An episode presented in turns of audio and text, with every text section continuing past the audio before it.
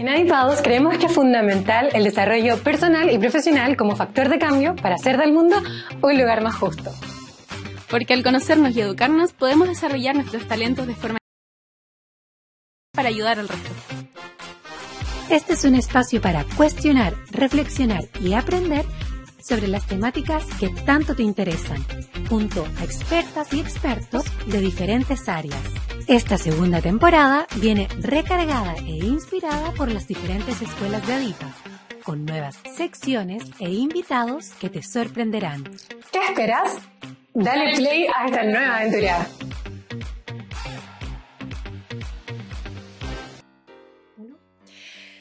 Bienvenidas y bienvenidos a este nuevo capítulo de iPaus. Como les contamos en el primer episodio, esta segunda temporada viene recargada de sorpresas y el día de hoy tenemos una edición especial. Pero antes de presentar a nuestro gran invitado, le doy la bienvenida a Clau. ¿Cómo estás, Clau?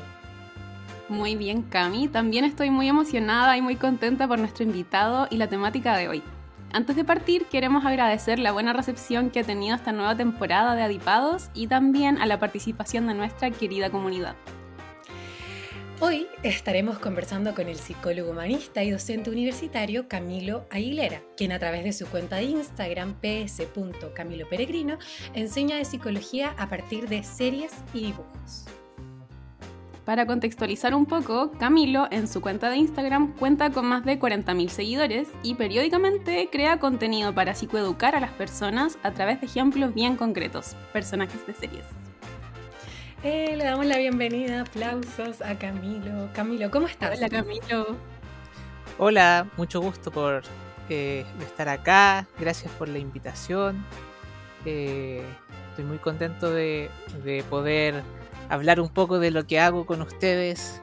Eh, vuelvo a repetir, estoy muy agradecido por, su invitación. Nosotras te damos las gracias por querer participar y sumarte sabemos que este capítulo les va a gustar a muchas y muchos. Y para introducir la primera sección, que tiene por nombre Adipadamente, te contamos que esta tiene el objetivo de romper el hielo contigo para que te podamos conocer un poquito más y em, tiene tiempo. Entonces te vamos a hacer unas preguntas que Clau me va a ayudar con un cronómetro a medir el tiempo. Sí, para esto te vamos a plantear algunas preguntas de respuesta rápida. Vamos a partir con la primera de ellas. Como ya te mencionó Cami, tienes un minuto para responder. ¿Quién es Camilo? Yo soy principalmente una persona muy curiosa, muy que le gusta eh, aprender de todo, eh, me gusta entender todo, ciencia, psicología, espiritualidad, me gusta también la creación de cosas y yo me definiría como eso, como una persona curiosa. Súper. Excelente con el tiempo además. Siguiente pregunta, Cami. Vamos. Es, revélanos algo que muchos o muchas no sepan de ti. Por ejemplo, no sé, aquí que eres fan de Luis Miguel, que te gusta ver Betty la Fea. Eh, a ver, ¿qué cosa he dicho poco?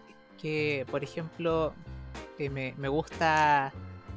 Yo he tenido grupos de, música, de rock, por ejemplo, fui tuve grupos de, rock como más pesado, como de metálica.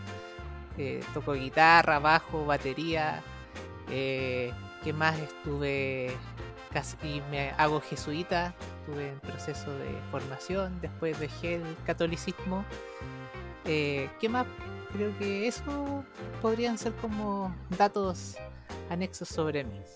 Qué interesante, no me habría imaginado ninguna de las dos cosas. Para nada. soy campeón de, regional de, juegos de mesa de Catán. Oh, wow. ¡Felicitaciones!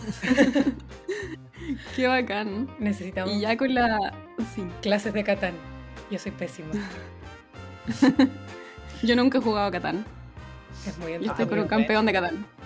Es muy entretenido. Vamos con la siguiente pregunta. Camilo, tú ocupas mucho Instagram concretamente para dar a conocer tu trabajo. Y yo te quisiera preguntar si tu relación con las redes sociales es de amor o de odio. Eh, eh, generalmente es de amor, y pero también paso más que el odio a la indiferencia, porque hay momentos en que me satura y simplemente ya las dejo de lado. Sí, Excelente.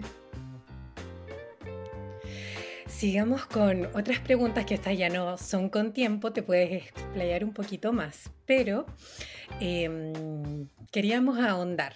Eh, ¿Qué te gusta más ver? ¿Series actuadas, dibujos animados o películas? Paso como por procesos. Eh, en la actualidad eh, me, me, he estado viendo más anime en este último tiempo pero han habido tiempos en que me ha gustado mucho ver como sitcoms, como a veces, por ejemplo, The Office o How I Met Your Mother o Friends, como cosas así. Y hay otros momentos en que me gusta explorar más en las películas, pero creo que las películas es lo que menos menos veo generalmente. Soy más como de, de series o de dibujos animados. Súper. Y en tu Instagram tú te enfocas harto en lo que son los dibujos animados y las series en concreto. ¿A qué se debe esto? Eh, porque por un lado es lo que más me gusta, o sea, es como eh, conozco harta historia de las series y también me gusta reflexionar en torno a ellas y, y como también tengo este otro lado de que soy psicólogo clínico, humanista, eh, me gusta también relacionarlo con la psicología. Y ahí como que solo se vio de forma fluida, como, oye, puedo eh, psicoeducar o puedo llegar a más gente con esto que se me da de forma muy fácil. Hmm. Y Camilo, ¿cómo llegaste a unir tu vocación, que es la psicología, una disciplina científica, a través de creaciones de ficción, como son las series y los dibujos animados? Claro.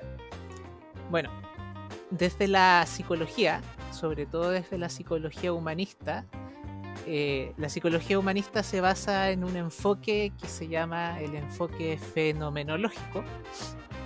Y este enfoque es muy descriptivo.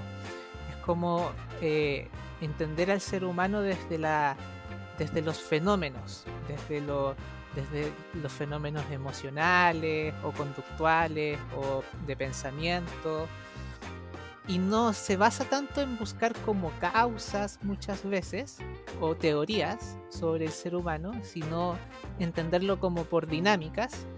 Y una buena forma de, enseñar esto o de ver los fenómenos es justamente desde la serie, desde los monos animados a veces o cómo se comportan los personajes, ya que los personajes son, son una proyección del que los crea el que crea estos personajes es un ser humano que está queriendo mostrar dinámicas humanas en sus series. Incluso a veces muestra dinámicas humanas que no son tan conscientes para el que, el que las crea. El arte siempre es una proyección del, del ser humano y ahí entra la psicología. Creo que eso responde la pregunta que venía a continuación. Entonces yo quería ahondar eh, en tu top one de series, películas y dibujos animados. ¿Y por qué tu elección? Ya. A ver. No, no soy como de, de hacer... No es como que tengo una serie favorita de aquí a, a como de toda la vida.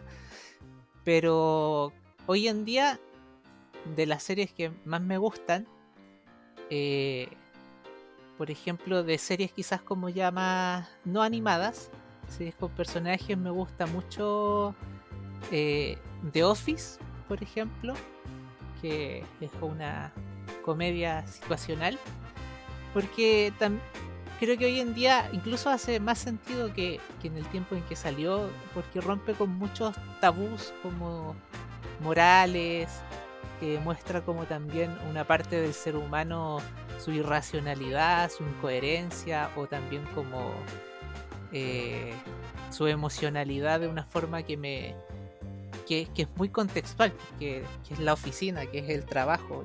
Hoy en día todos nos sentimos, sobre todo los adultos, nos sentimos muy, muy como en, sintonía con la vida en trabajo, con los colegas, como eh, compartimos cosas como íntimas y también cosas del trabajo y ese límite.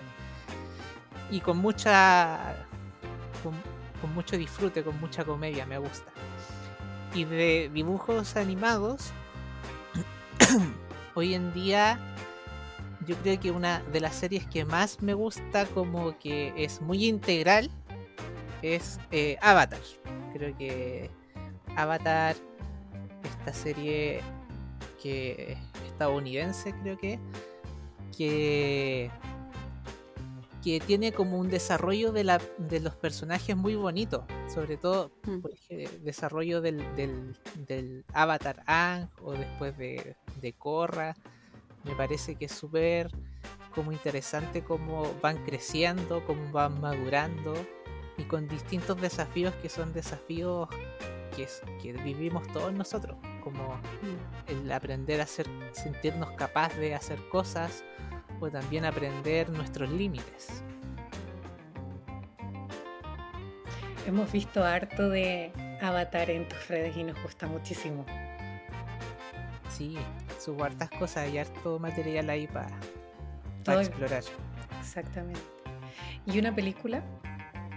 Sabemos que De películas, a ver. Sí, sí, he visto algunas películas últimamente. Yo diría que de películas me, me llama más la atención como también como una cosa como de, de, de proceso de, y también por una cosa más, más ñoña como El Señor de los Anillos me gustó mucho. Ya quizá ahí los personajes más que el desarrollo de personaje no es tan como importante, eh, pero sí como la, la, la- como el, el mensaje de la historia, como este mensaje que, es bastante integral, como de habla también del tema de, la integración de distintas razas, de la lucha por, vivir en comunidad, como también la importancia que le da a la como esta cosa polar esta polaridad de integrar la, fuerza con la debilidad con la humildad como también es importante la, lo sencillo la sencillez y como también desde lo desde personas que pueden ser muy muy desagradables como era Gollum también eh, Gollum tenía un rol importante en la historia que, que se iba entendiendo a- al final de la historia. Así que me, me gusta mucho eso y sumado también con todo lo que tiene que ver con con la con la como como con la mítica que tiene el Señor de los Anillos y con todos los efectos especiales que en su tiempo fueron muy muy bacanes.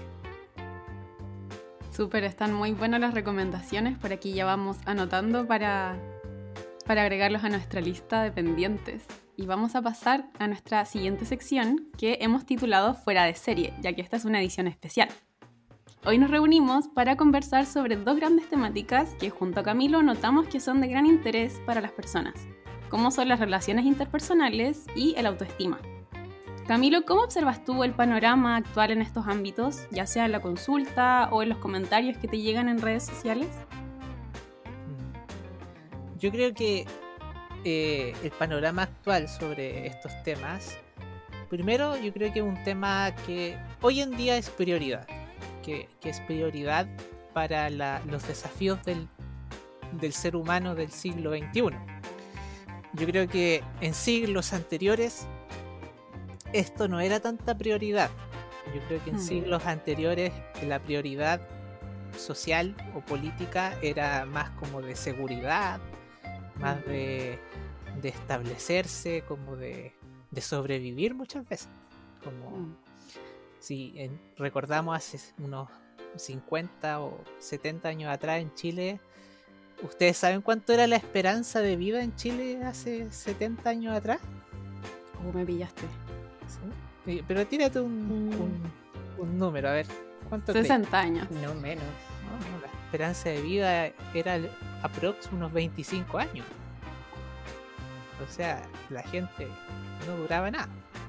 Por Mm. eso también eh, era más común que la gente tuviera hijos en su adolescencia o a los 15 años. Como que Mm. no, no existía la infancia para empezar, hace un siglo atrás. El, el concepto de infancia se empezó a ocupar en la, en la época moderna. Como que antes no existían los niños, o sea, o la adolescencia. Como que no existía la adolescencia más que nada. Eh, era pasas a ser hombre o mujer de una. Entonces, por eso, porque no había una esperanza de vida muy grande. Chile tenía una de las tasas de mortalidad infantil más altas de, del mundo. Entonces, hoy día las cosas han cambiado en este último siglo.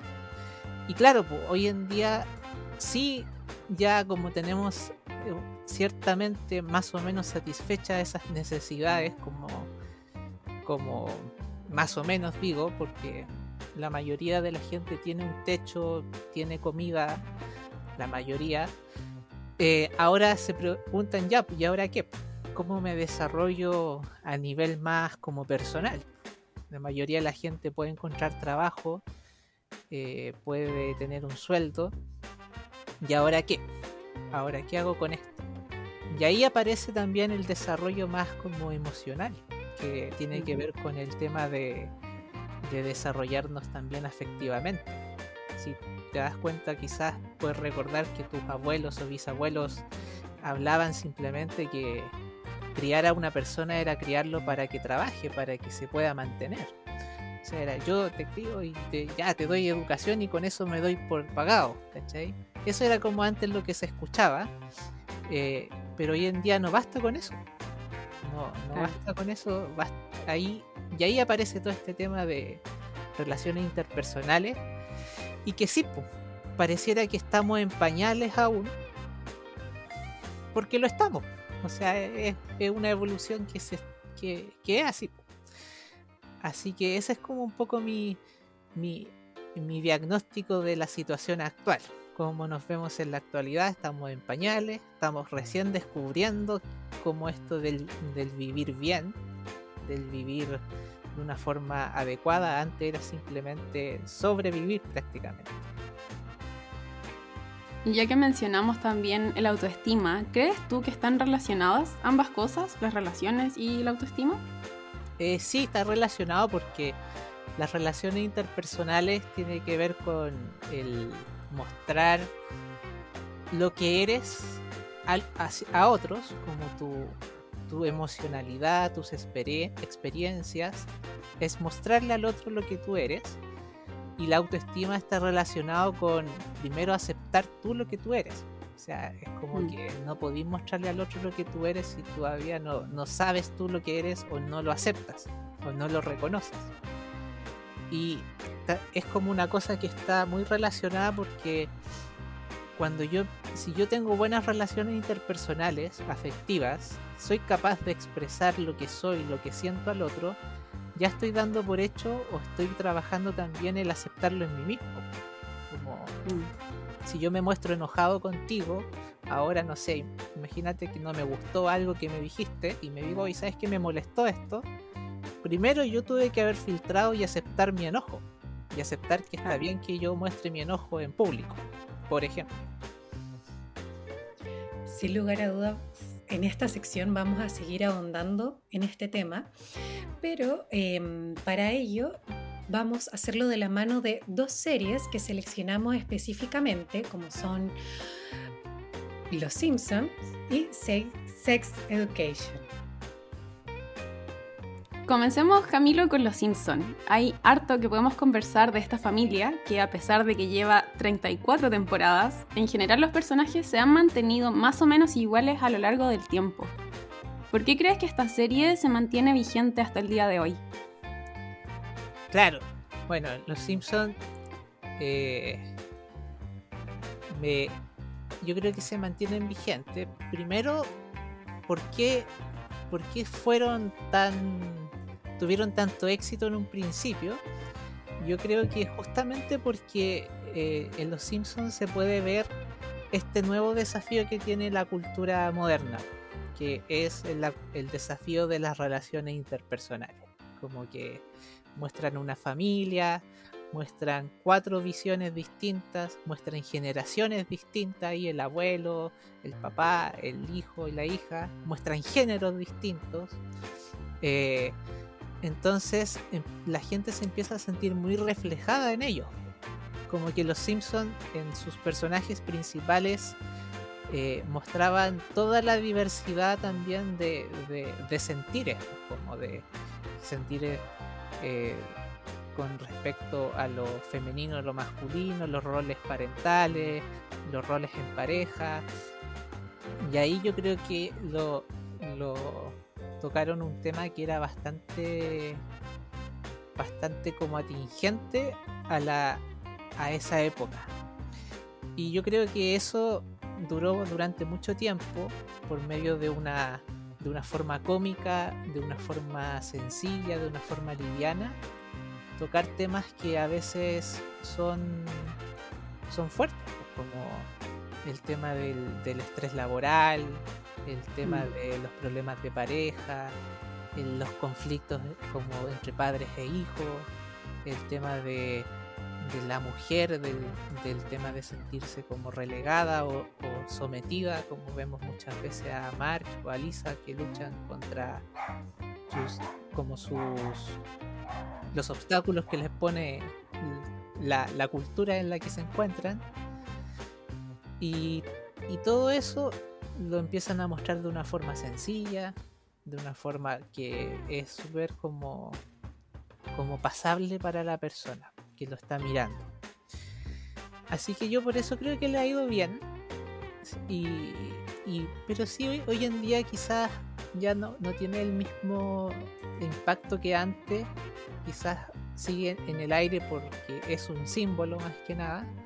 Mm. Pero yo creo que, claro, no, ha evolucionado mucho, porque no ha evolucionado también a otros temas que también son como más atingentes al, día de hoy. O quizás ya simplemente como que lograron ya entregar su mensaje y, y lo demás sería redundar en lo mismo. Exacto. ¿Y hay particularmente algún personaje que te llame la atención en cuanto a su desarrollo? En Los Simpsons, eh, yo creo que, que, claro, que, hay personajes que me, que me llaman la atención, pero principalmente yo creo que en las primeras temporadas me gusta harto cómo se va desarrollando el personaje de Homero, cómo es una... Eh, a pesar de que es una persona bastante inconsciente, bastante como impulsiva, y también tiene su se frustra muy fácil y todo.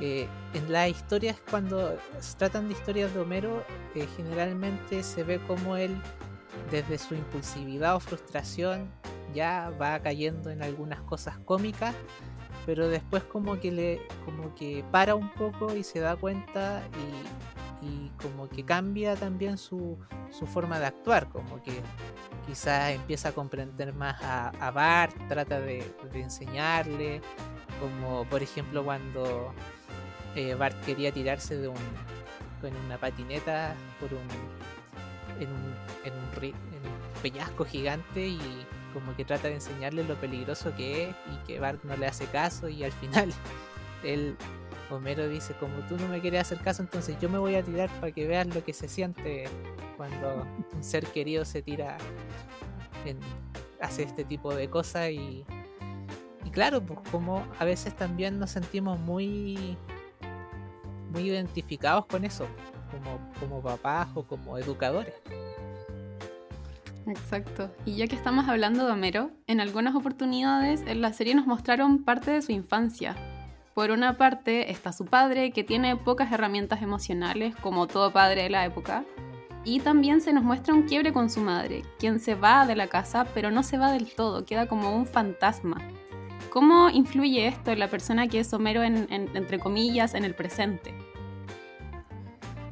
Es interesante ahí porque, porque claro, ahí eh, podemos ver dos cosas. Que, que primero... Eh, vemos un cambio en la relación con su papá. O sea, su papá es una persona muy distante, afectiva con, él.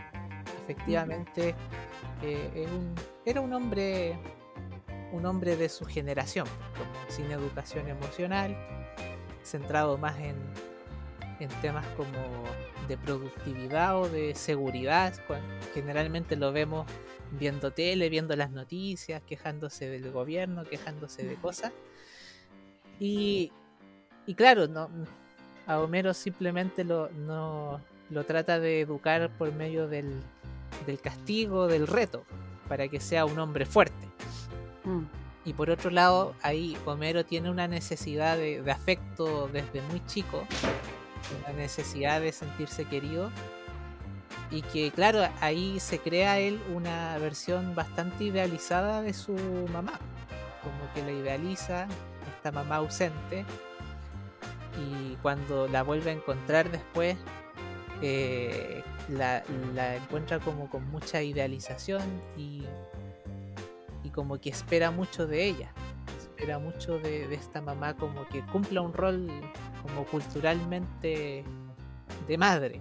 Digo mm. cultural porque no necesariamente las mamás tienen que ser así. Y,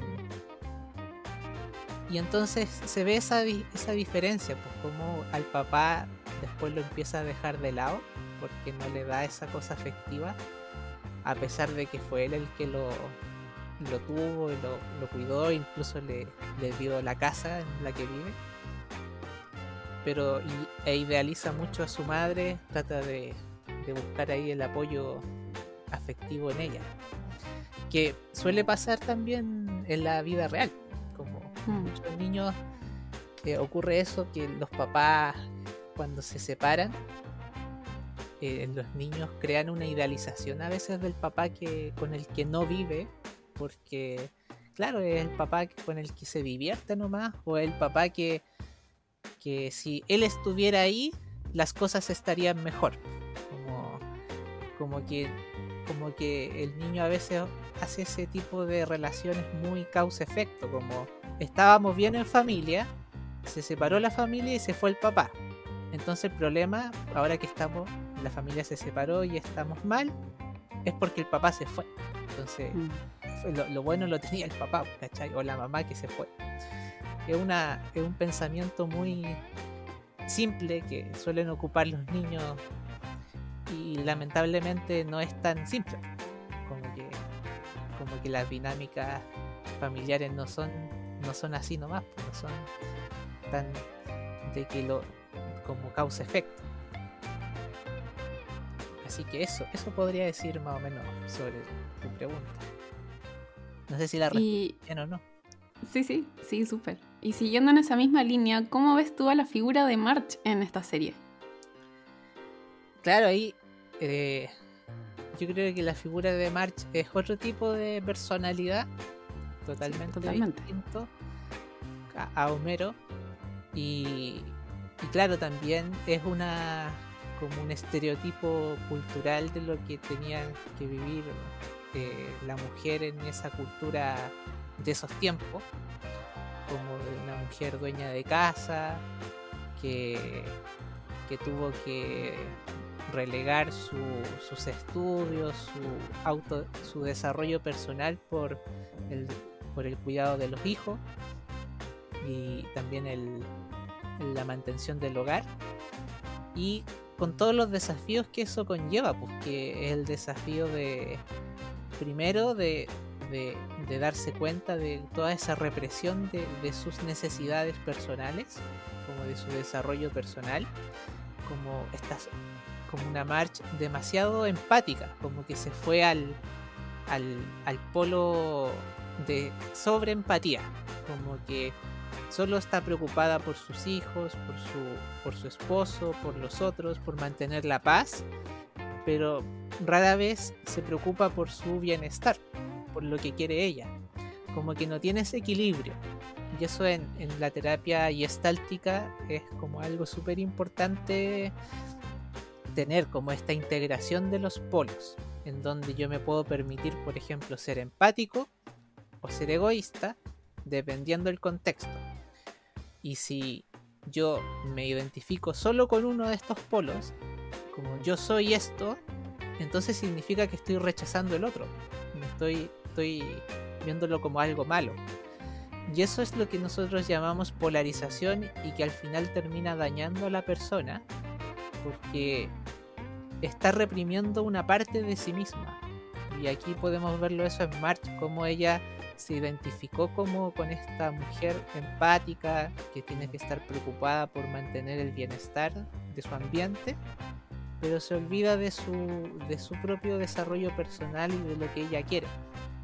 Y ese desafío vemos en la serie, como ella está tratando siempre de, o bien, como viviendo ese sometimiento y tratando de salir de ese sometimiento, como mm. tratando de buscar un equilibrio en ese desafío. Y yo creo que eso hace que muchas personas empaticen con March, empaticen con su frustración o con su, con su molestia y también empaticen cuando ella quiere hacer cosas por, por ella misma. Sí, totalmente. Súper interesante esa, esa lectura de March. Yo quería centrarme principalmente en la familia de Homero, March, Lisa, eh, Bart y Maggie y preguntarte cómo son los vínculos entre ellos, cómo se relacionan, cómo se comunican.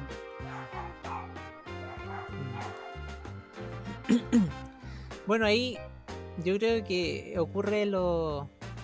De nuevo, es un reflejo, una proyección de nuestra cultura. Como vemos ahí, eh, por un lado, que entre Homero y March vemos ese desafío de, establecer límites, como de cuando uno tiene una relación de pareja y cuando la relación de pareja además tiene hijos, eh, las relaciones de pareja son un constante establecimiento de límites, como de, de comunicarlos, de negociarlos, de hablarlos y generalmente entre ellos dos la relación se basa en eso, como ya, ¿cómo vamos a estar bien los dos con esto? ¿Cómo vamos a estar bien con, lo que hace Bart o lo que hace Lisa? Eh, ¿Cómo vamos a estar bien frente a esta situación? ¿Qué quiero yo? ¿Qué querés tú? Y ahí hay fricciones a veces o también hay puntos en común. Eh, eso es súper normal en un vínculo de pareja. Eh, es es un vínculo de pareja, es eso, es estar constantemente construyendo proyectos y, renegociando, buscando los límites en que ambos le acomode. Y las relaciones como más entre, entre padres e hijos también se puede ver como Homero por un lado trata de ser más empático con Lisa, de entenderla más, de Lisa tiene una necesidad más como de ser escuchada, de, ser aceptada por lo que es, que es algo que Bart no le interesa, porque Bart no tiene una como un desarrollo emocional muy grande, que nuevamente es algo cultural que así crían muchas veces a los niños, o a los hombres se les cría para para ser como más como como más más de hacer cosas, más de, desafío, de, de podérsela por uno mismo. Y a las mujeres se les cría más como en el hecho de, contactar con el ambiente, con conectar con los otros. Que es algo netamente cultural nomás, pues no tiene nada que ver con un tema biológico. Y claro, pues y ahí Homero hace esa distinción, pues, porque con Lisa eh, potencia eso, con Bart más que nada le pone límites, le trata de, de, ordenar cosas, como tiene que ser, cómo debe actuar. Y con Lisa ahí él se siente más incómodo porque ella le está pidiendo algo más emocional y le cuesta. Y March, por otro lado, claro, se lleva, puede conversar más con Lisa, ella eh, conecta más en ese ámbito con ella, tienen más sintonía, aunque a veces no estén de acuerdo con las mismas cosas, pueden conversar. Y March con Bart eh, claro, eh, ahí March se nota como una cosa más como que como que muchas veces se ve como esta cosa más de afectiva como primaria con Bart como, como una afectividad en pañales como de mi, mi mm. guagua mi niñito ¿cachai? como que lo ve como un a veces como un como solo como su, su bebé, pero no, no desarrolla la afectividad más allá, con mayor madurez con Bart. ¿Es eso o lo reta? Porque Bart siempre está como tratando de romper las reglas de alguna manera.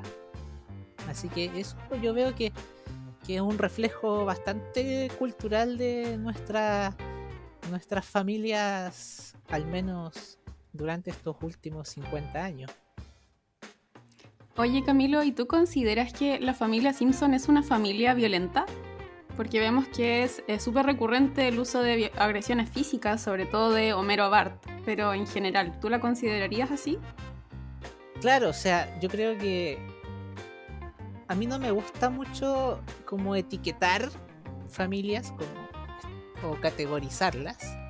Si bien aquí también hay algo de, de, de, que es por la comedia que se le pone a veces como excesos cuando uno hace mm. cuando hace caricaturas justamente muestra caricaturas. La caricatura es como potenciar ciertas características para que se noten como que si yo quiero hacer una persona, por ejemplo, en March, una persona como más reprimida, potencio la represión. Si yo quiero hacer a Homero algo más impulsivo, potencio la impulsividad. Eso es una caricatura, la entiendo desde ese contexto, pero sí, pues, o sea, si hablamos de, de violencia, la violencia son actos concretos, son actos objetivos, como la, la violencia verbal, la violencia física y que es algo que también podemos ver muchas veces en, la serie. Lo que sí hay que contextualizarla con eso, que aunque es una caricatura no es una no es la realidad. A mí entre mm, la relación de Homero y Marge me daba mucho la sensación de que Homero era un cuarto hijo, no sé qué mm. piensan ustedes al respecto en algunos episodios. Yo creo que sí, pues, Homero descansa harto en March, como que descansa mucho en, en que ella va a mantener la, la estabilidad del ambiente, como que ella tiene ese deber. Y Homero muchas veces eh, actúa igual que Bart, pero como adulto. O sea, como que tiene sus propios deseos y trata de cumplirlos. Como se le mete algo en la cabeza y quiere hacerlo. Como que se deja mucho llevar por un tema más egoísta a veces. Y es lo que le falta a veces a March en, muchos episodios. Como que ahí hay una polarización en los personajes. Como que March representa la empatía y el cuidado y Homero representa ahí el, el egoísmo, el como esto del, del tema de vivir más el placer.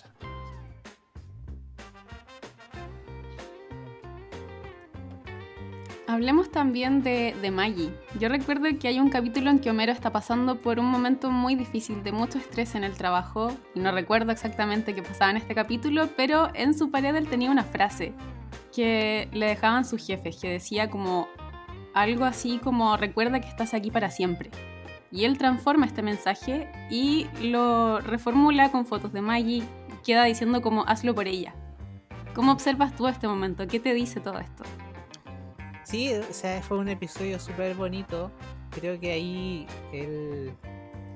Creo que algo que él quería como jubilar pronto, irse del.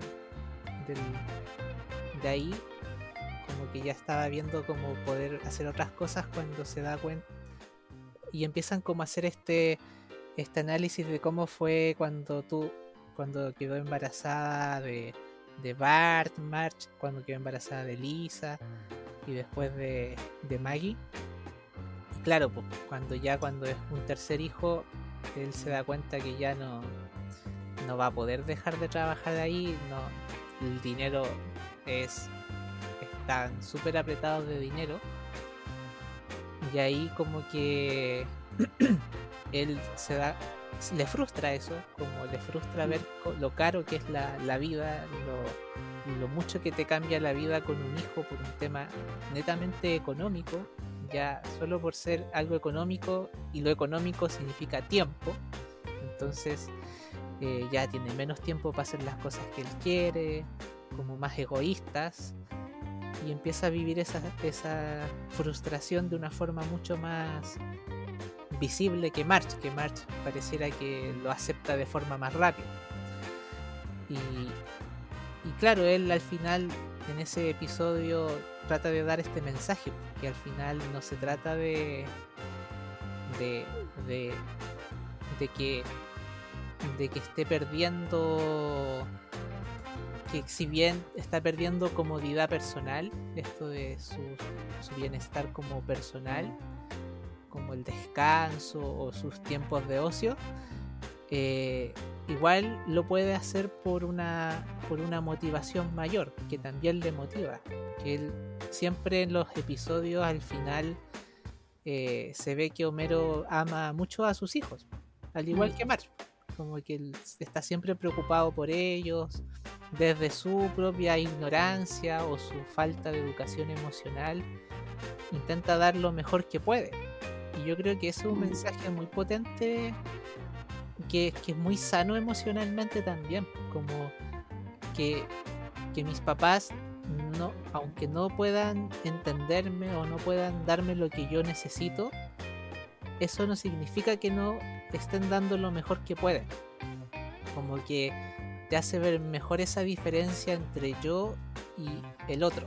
Como que somos, somos mundos distintos y que, que tenemos que aprender a, a, aceptar eso, porque somos distintos, que nadie va a satisfacernos completamente. Cada uno está dando lo que puede. Tengo un mensaje muy bonito y muy potente. ¿Hay alguna otra lección que a ti te haya dejado de esta serie?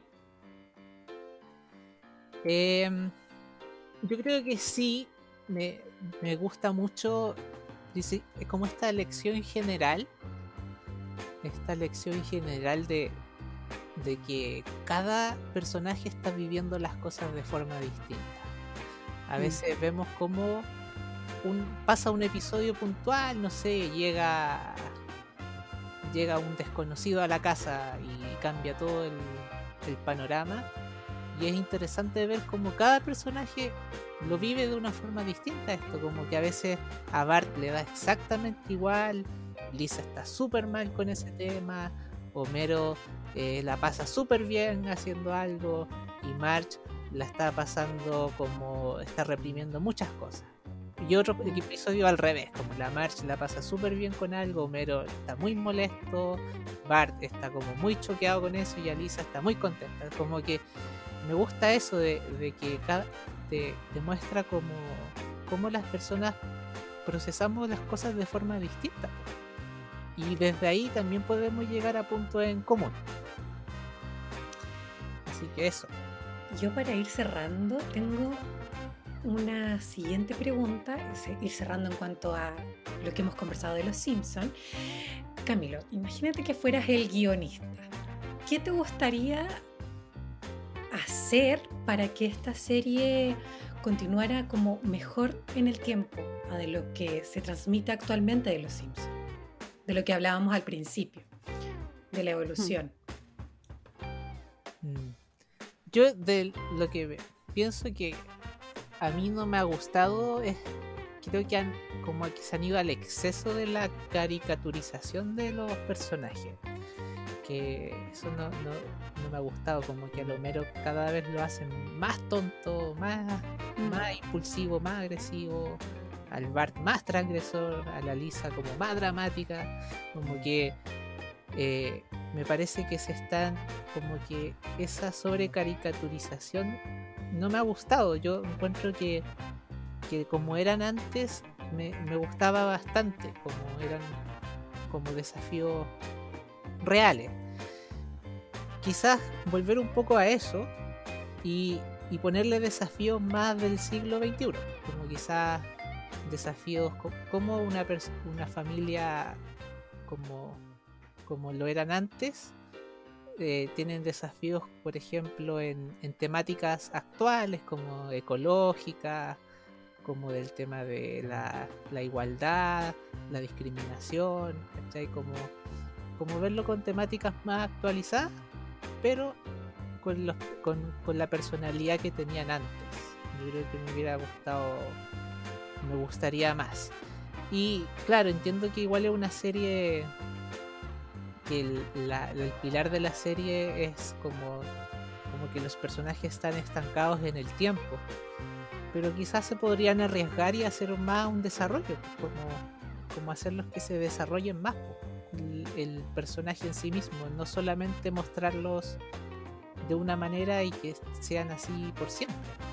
Como pasa más con otro tipo de series que generalmente son las series más no animadas, en donde te muestran desarrollos de personajes. O en el anime, en el, el anime también muestra mucho desarrollo de personajes, como que desarrollan una historia que va ocurriendo en el tiempo, y eso no pasa en los series. Claro, pues también lo vemos súper gráficamente en el hecho de que los personajes tienen la misma edad a lo largo de todas sus temporadas, no van creciendo. Claro, son como Pokémon, que es lo mismo, con Claro. el Ash. Exacto. Como mencionamos anteriormente, en esta sección también quisimos abordar una producción más actual, la cual está centrada en jóvenes, como lo es Sex Education.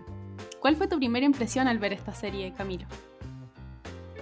Bueno, como decía, era, me ha gustado mucho porque muestra cosas muy actuales, temas muy, muy actualizados, como de temáticas importantes para, para nosotros en la actualidad, como las relaciones de pareja, la sexualidad, la afectividad.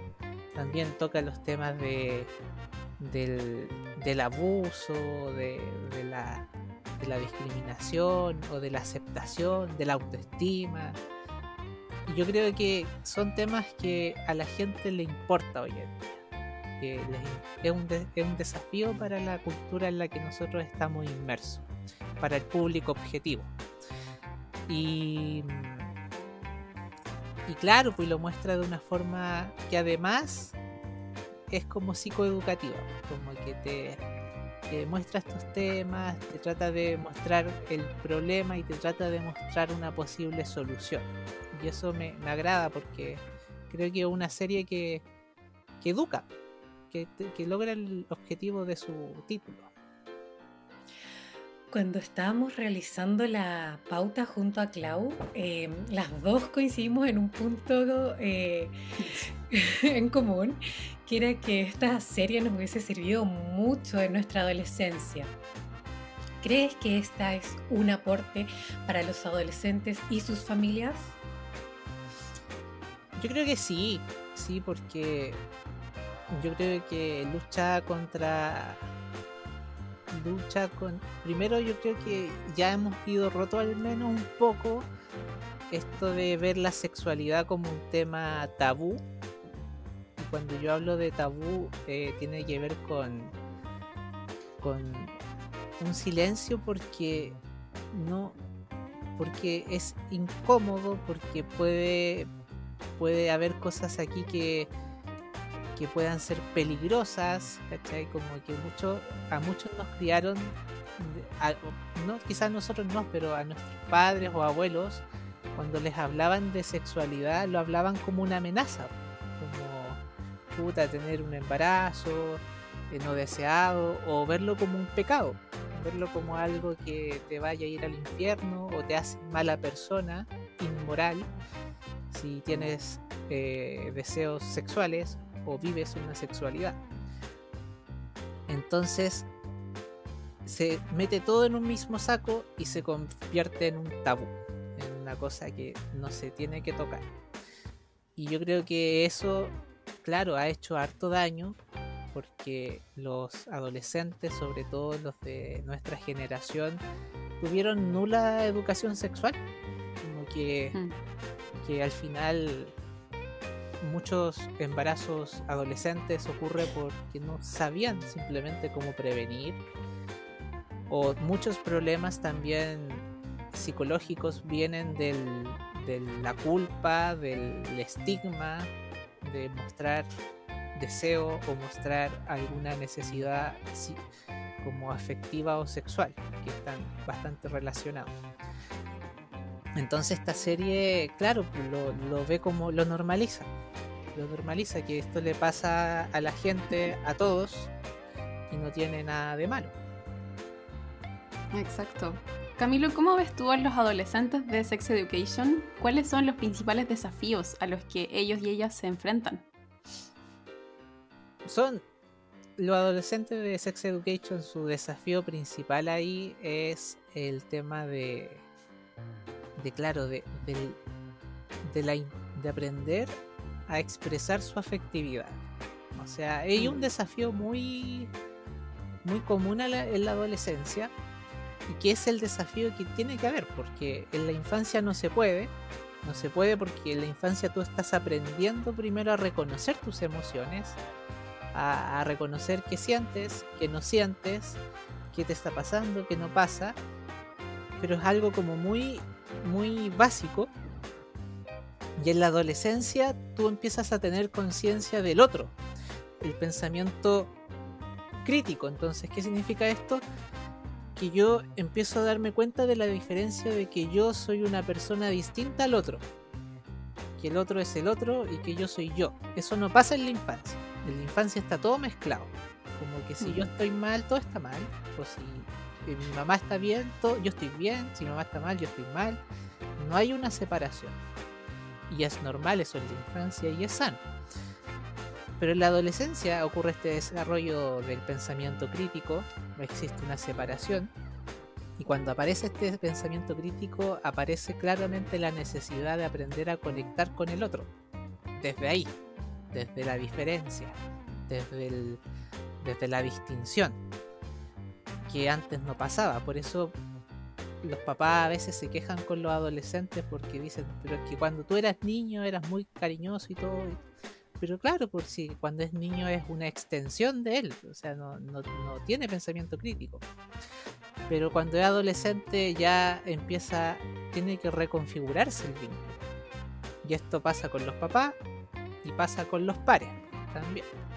El niño se relaciona con los hijos, o sea, con el niño se relaciona con sus pares desde un, desde un juego bastante como egocéntrico como que no juega con el otro. Muchas, mientras más niños, no es que juegue con el otro, sino que eh, juega acompañado del otro. El otro es, otro juguete a veces también para él. No es como que haya una, un, reconocimiento tan claro del otro como un, un otro aparte. Que claramente eso va cada vez cambiando a medida que va creciendo, gradualmente.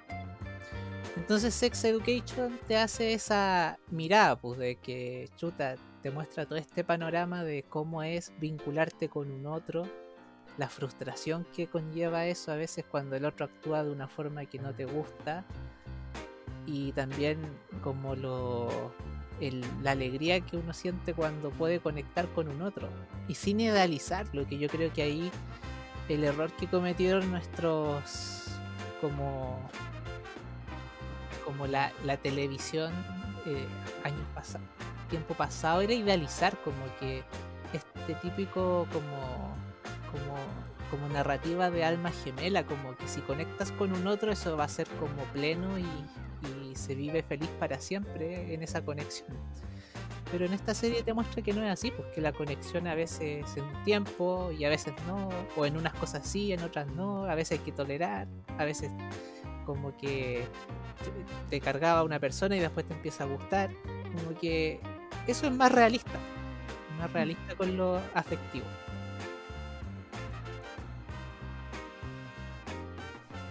Nuestra siguiente pregunta es como un poco para vincular de lo que estábamos hablando en la serie anterior y Sex Education.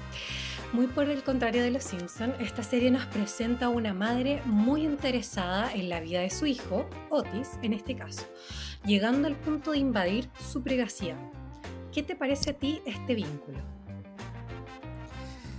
Es un poco lo que te relataba, pues que la, la mamá acá quería seguir teniendo a su hijo como un niño, como que lo veía como una extensión, no quería perder ese vínculo estrecho que tenía también ella entendía, ella era creo que psicóloga igual, entendía mm. que él estaba cambiando y todo, pero aún así no quería como perder el, vínculo con, Otis, como que tenía ahí un tema ansioso de, que ya, pero me quiero seguir acercando, quiero seguir como como que le costaba un poco aceptar los tiempos de Otis.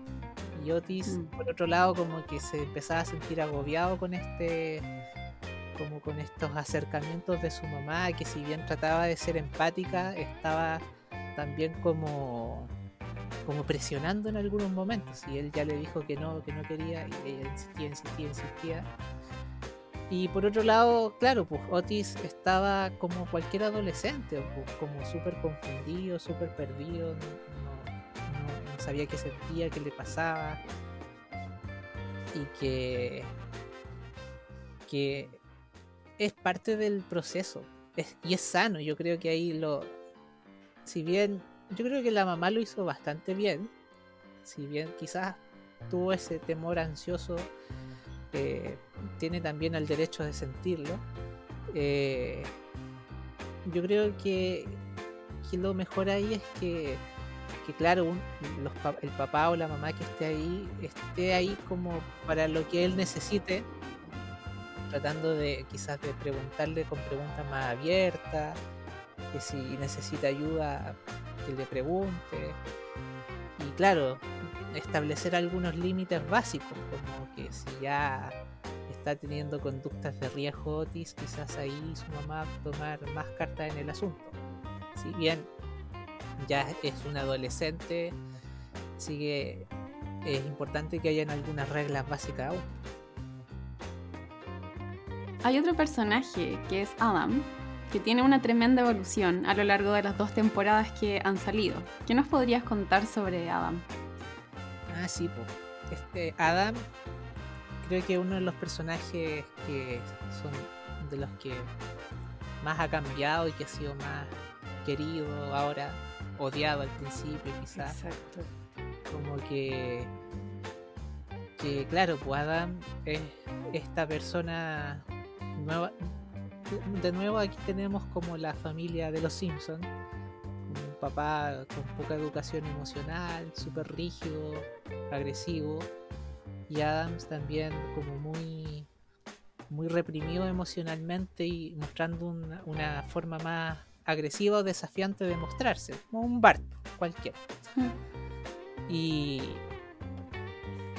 y él, claro, pues empieza a descubrir su afectividad que tiene también deseos de, conectar realmente con otros y que esta conexión también tiene que ser sexual, como que tiene esa necesidad de sentirse cómodo con otro, sentirse querido, atraído.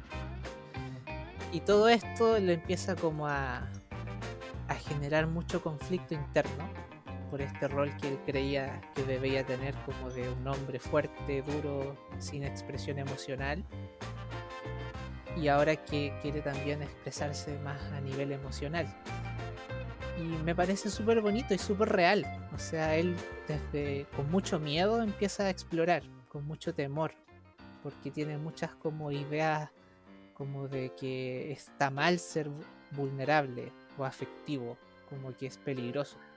Como que eso también lo vio de su papá, porque su papá también es muy duro, muy como que evade mucho el tema afectivo y lo juzga mucho. Y que el papá también a lo largo de la serie al parecer también ha ido haciendo su propio proceso. La mamá igual. La mamá también. Toda esa familia, sí. Pues la mamá de nuevo como una marcha, pues, como reprimida todo el tiempo y llegó un momento en que ya no me quiero centrar más en ti, no me quiero centrar más en mi hijo. Ya, si quiero a mi hijo y todo, pero quiero ya preocuparme de mí ahora. Pues, quiero sentirme yo bien, viviendo mi vida.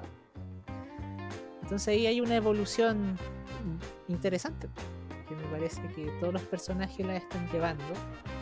Me, parece muy realista y, muy, muy sano. Como justo lo que les decía de los Simpsons, como lo que me gustaría ver en los Simpsons, ahí en esa familia se está dando, que es una evolución.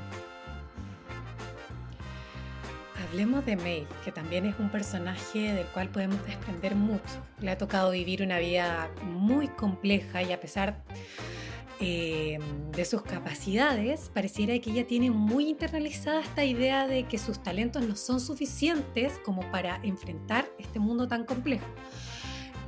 ¿Qué podría hacer ella para dejar atrás esta creencia? Mm.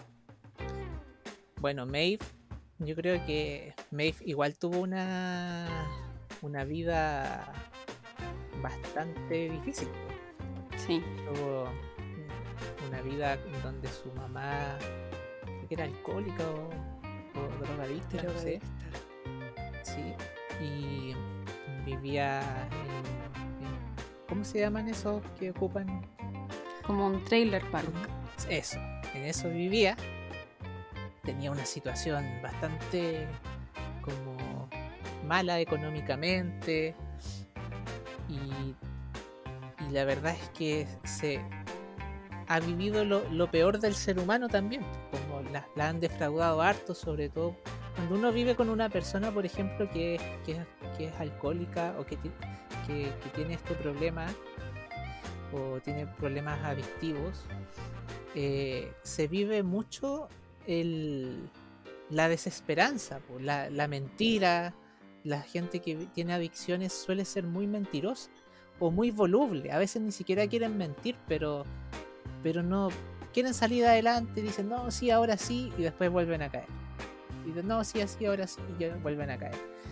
Y, y eso para un niño también es fuerte, porque un niño Sí. necesita seguridad, que si te dicen esto es así, sea así.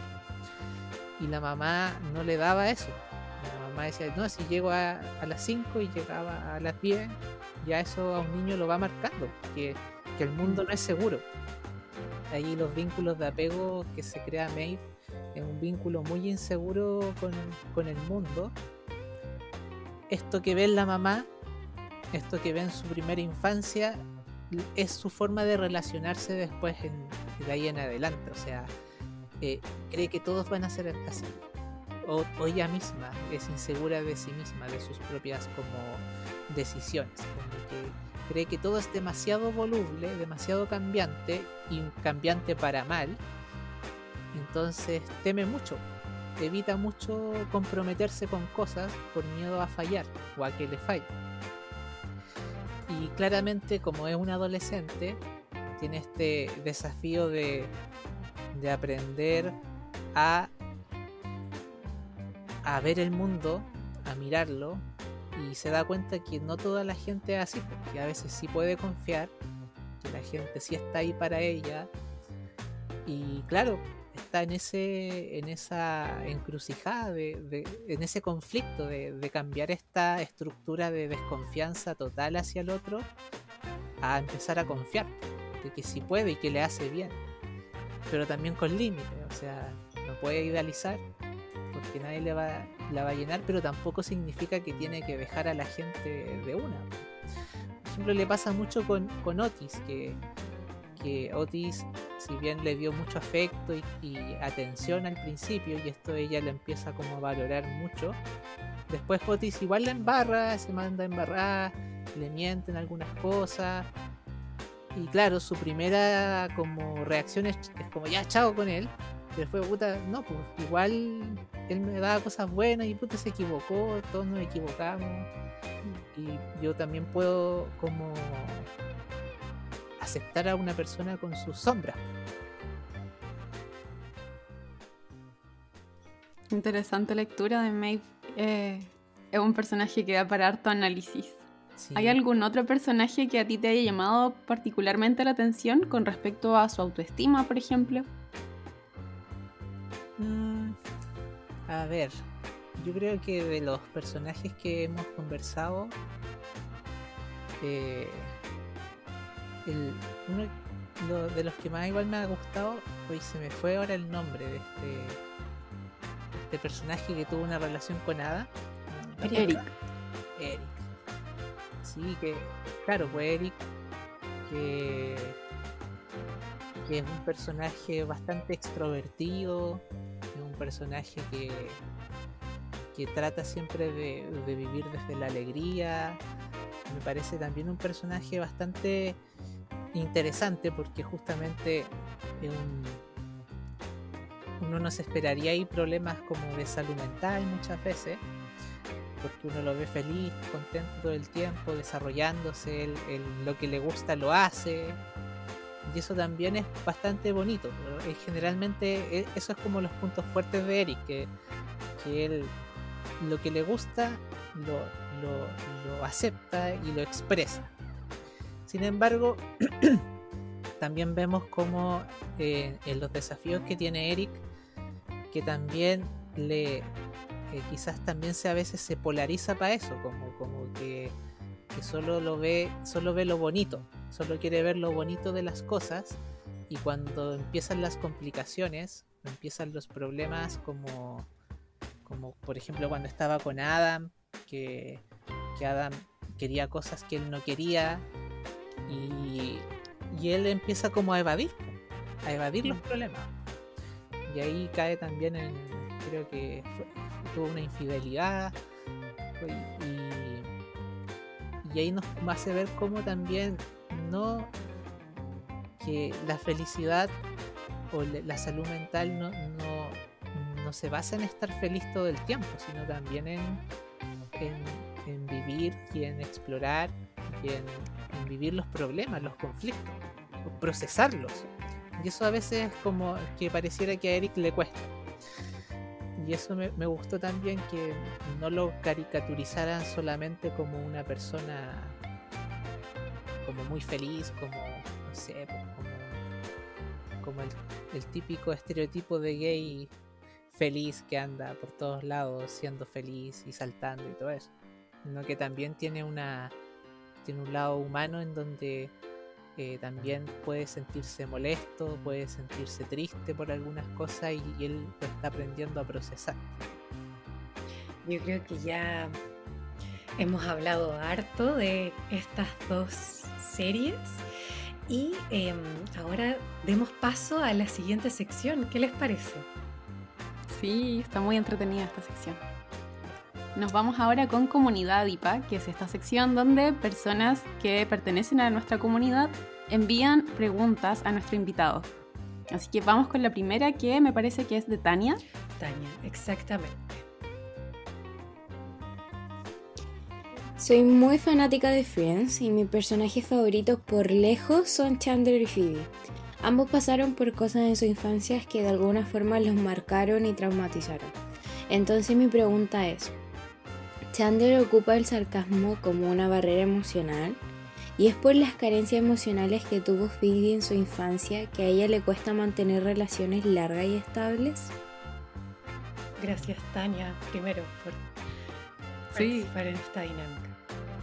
Sí, bueno, eh, sí, Friends igual es muy interesante en, en sus desarrollos de personajes. y bueno, partamos por, por Chandler, que claro, en, la serie el mismo, en, algún capítulo se habla de que él dice que, que su, su sentido del humor tiene mucho que ver cuando está nervioso. Cuando se pone nervioso empieza a tirar más chistes. Y incluso es interesante porque si te das cuenta Chandler en, cuando él tira tallas eh, generalmente siempre está enojado, siempre se ve serio o molesto, mm. nunca se ve relajado. Y claro, pues, eso es, una, es una actitud súper típica de alguien que evade desde el chiste, desde la risa, desde, desde lo cómico. Y me, pasa mucho incluso en, con mis pacientes que, que llegan y, y, yo les pregunto, ya, ¿y por qué vienes? ¿Cuál es tu objetivo? Y como que ahí se empiezan a reír, como, oh, tengo tantas cosas, jajaja, ja, ja, ¿no? Si me pasa esto y qué risa, ¿no? Y, y que... Y se empiezan a reír mucho, empiezan como incluso a bromear con sus, con sus problemáticas. Y yo a veces simplemente les digo, ¿te das cuenta que cada vez que me hablas de algo que te molesta te ríes? Y como que solo al decir eso, como que conectan con mucha angustia mucha mm. como, una sensación de, de el solo hacérselos notar les, les muestra cómo están evadiendo evadiendo cosas que le duelen, que le están afectando en ese momento. Y pareciera que Chandler le pasa eso, pues, como que no es algo que lo haga porque lo disfrute. Incluso en algún episodio cuenta que le trae muchos problemas en las entrevistas de trabajo, que siempre le va mal porque hace muchos chistes. Y que, claro, lo hace cuando está nervioso. Es una forma, un mecanismo de defensas desde la psicoterapia gestáltica sería una forma neurótica de evadir, inconsciente, como que no queremos hacerlo, pero no nos damos cuenta y no tenemos otras maneras como para abordarlo en ese momento. Así que sí, yo creo que Chandler ahí tiene que trabajarlo, lo que sea lo que le ponga nervioso, su ansiedad o su inseguridad. Y por el otro lado, con la Phoebe, claro, la Phoebe tuvo una. En toda la serie, Phoebe cuenta como su, su infancia fue horrible, su familia, mm. que su mamá se suicidó, que, y que Phoebe tuvo una infancia muy, muy terrible, o sea, de casi extrema, como de mm. negligencias extremas, y que, que también la, la sometieron como a, a vivir desde la sobrevivencia nomás, el sobrevivir, como que no, no, no, creo que no había ido al colegio tampoco, solo se, por eso también tiene como un desarrollo psicológico muy base de sobrevivir, como a veces un poco infantil, pero también como muy muy instintiva para sus cosas, de mucho instinto, de, también puede ser muy sabia para algunas cosas, de ver lo que realmente importa en el momento, y para cosas como más complejas se pierde, muy ingenua. Y y ahí el tema de las relaciones de pareja. Claro, yo creo que a Phoebe le falta desarrollar un poco más su, su, afectividad. Como primero, eh, ya, sobrevivir está bien, ya lo hizo, ya, tiene un, un lugar estable, tiene un trabajo estable, ya no está en la calle como estaba antes, ya satisfació esas necesidades y ahora que se enfoque en sus necesidades más afectivas, que empiece a descubrirlas o a desarrollarlas. Yo creo que ella aún está en pañales en eso, como afectivamente esto del que quiero, que no quiero, que necesito, esto que veíamos en Sex Education de, la, del proceso de adolescencia, de conocer yo misma con el otro, eso yo creo que ni siquiera le, ni siquiera ha llegado a ese momento a ella. Y eso es lo que tiene que, el desafío que tiene ella en ese momento. Y de ahí poder relacionarse de una forma más, más como de, pareja o afectivamente. Pero sin eso es difícil, es muy difícil tener un, vínculo sano.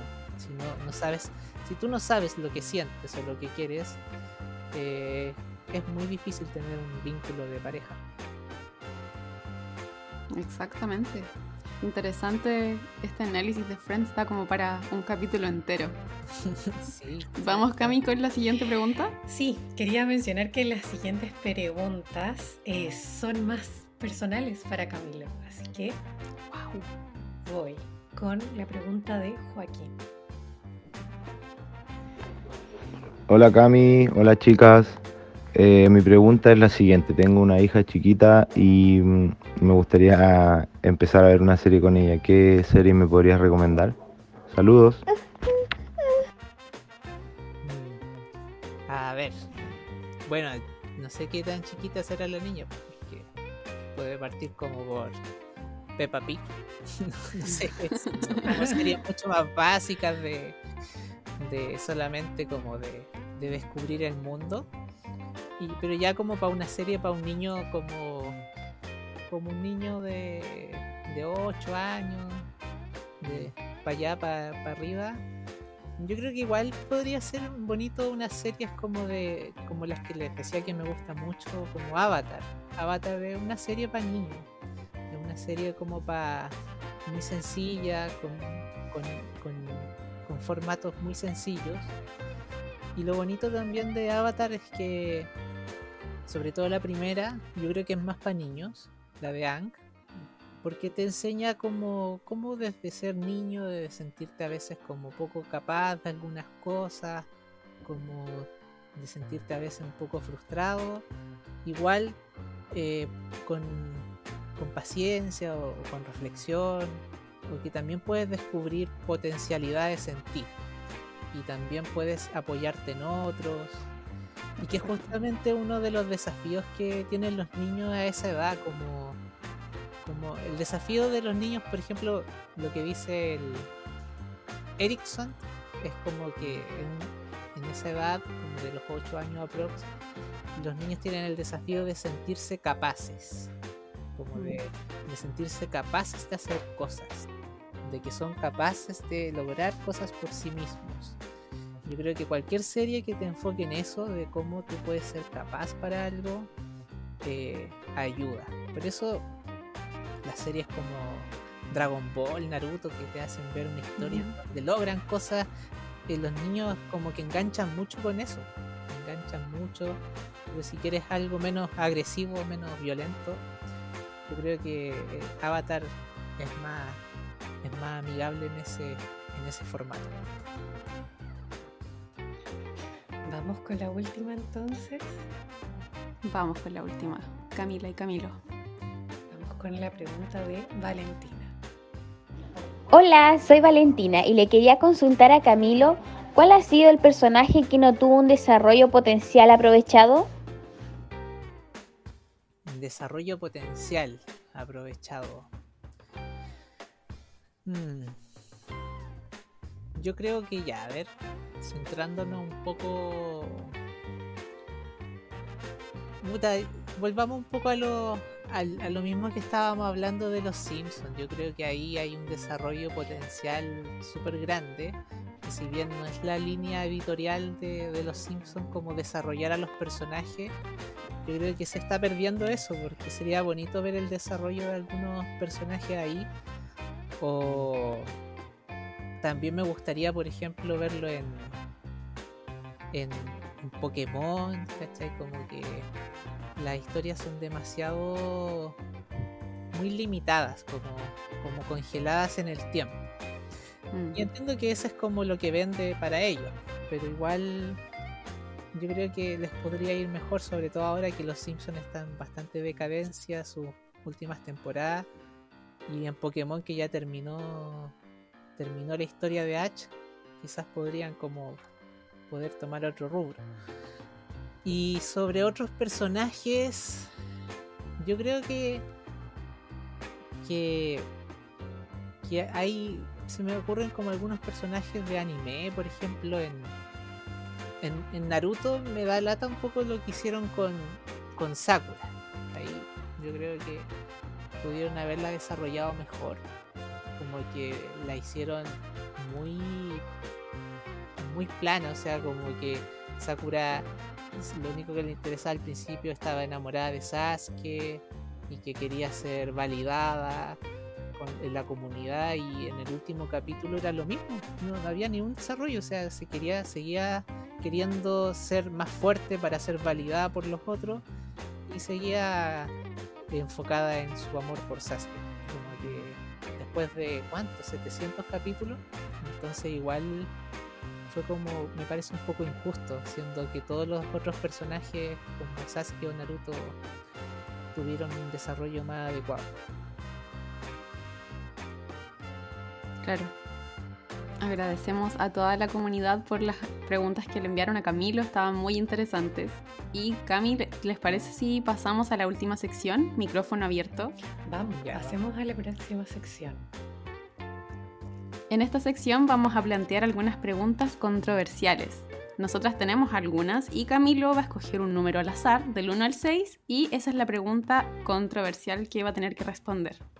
Aquí, como es algo eh, un poco más para explayarse, no hay límite de tiempo, así que tranquilo con eso. Vamos con un número. Ya, a ver, el- del 1 al 6, Ujú. el 5.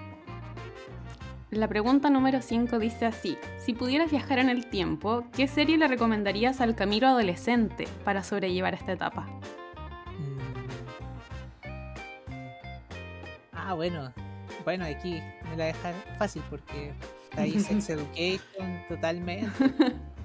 Hubiera sido muy buena muy buena serie para mi yo adolescente en ese tiempo porque yo, por ejemplo, me crié con mi abuelo y mi abuelo es nada de educación sexual. Mm. Eh, eh, por otro lado, claro, eh, tenía, yo participaba porque era uno de los grupos que, que había más gente me gustaba compartir con gente en grupos como más cristianos y ahí también lo sexual era solo no, no había desarrollo, era solo algo. Solo abstinencia. Sí, no, se hablaba de eso, como que mm. se hablaba con mucha incomodidad, entonces al final me movía mucho en el desconocimiento más que nada ahí. Y eh, también desde la culpa o, como ideas muy rígidas. Entonces eso hizo como mi adolescencia, parte de mi adolescencia la hizo muy desagradable. Quizás como que si hubiera tenido este tipo de series o, o gente que me hubiera educado de una forma más, más como más educativa, justamente sin moralizar, eh, lo hubiera pasado mejor. Interesante, ¿eh? habría sido maravilloso tener esta serie hace 10 años atrás. Sí. Ya queremos agradecerte, creo que ha sido un capítulo que hemos podido hablar un poquito de series que están finalmente como Los Simpson en la memoria de muchos y una más nueva que nos plantea cosas muy interesantes. Eh, agradecemos por tu participación, tu disponibilidad y amabilidad y te dejamos el micrófono abierto para que te despidas y le cuentes a la audiencia dónde pueden seguir. Bueno, muchas gracias por la invitación. Estuvo bien cómodo, lo pasé bien conversando de estas cosas. Me gusta hablar sobre series y psicología en general. Es algo que disfruto. Y, bueno, pueden encontrar más de materiales como cosas que subo, publicaciones sobre esto mismo en mi Instagram principalmente. Ahí eh, a veces subo otras cosas en otros lados, pero principalmente en mi Instagram y prontamente también voy a, a, escribir, a, dar a luz un, libro sobre esto mismo. De educación, entretenido. educación oh, emocional. Sí, creo que a mediados de año ya va a estar en, en las librerías de, de, de, todo el país. oh, felicitaciones, Camilo. Sí, muchas gracias. Me uno también a los agradecimientos de Cami por tu participación. Estuvo muy interesante la conversación, muy entretenida. Y ya nos empezamos a despedir, damos por finalizado este capítulo. No se olviden de seguirnos, de compartir este episodio de Adipados, activar la campanita de notificaciones y calificarnos. Nos pueden encontrar en Spotify, en YouTube, en Google Podcast y en adipo.cl slash adipados. Así que nos despedimos y nos encontramos en otro capítulo. Yo quiero hacer un, breve un tipo de postdata que espero que cuando ya esté ese libro publicado podamos conversar sobre sí. él. Sí, eso queda bacán. Sí. Que eso. Y nos vemos hasta la próxima. Muchas gracias a todos quienes nos escucharon y vieron.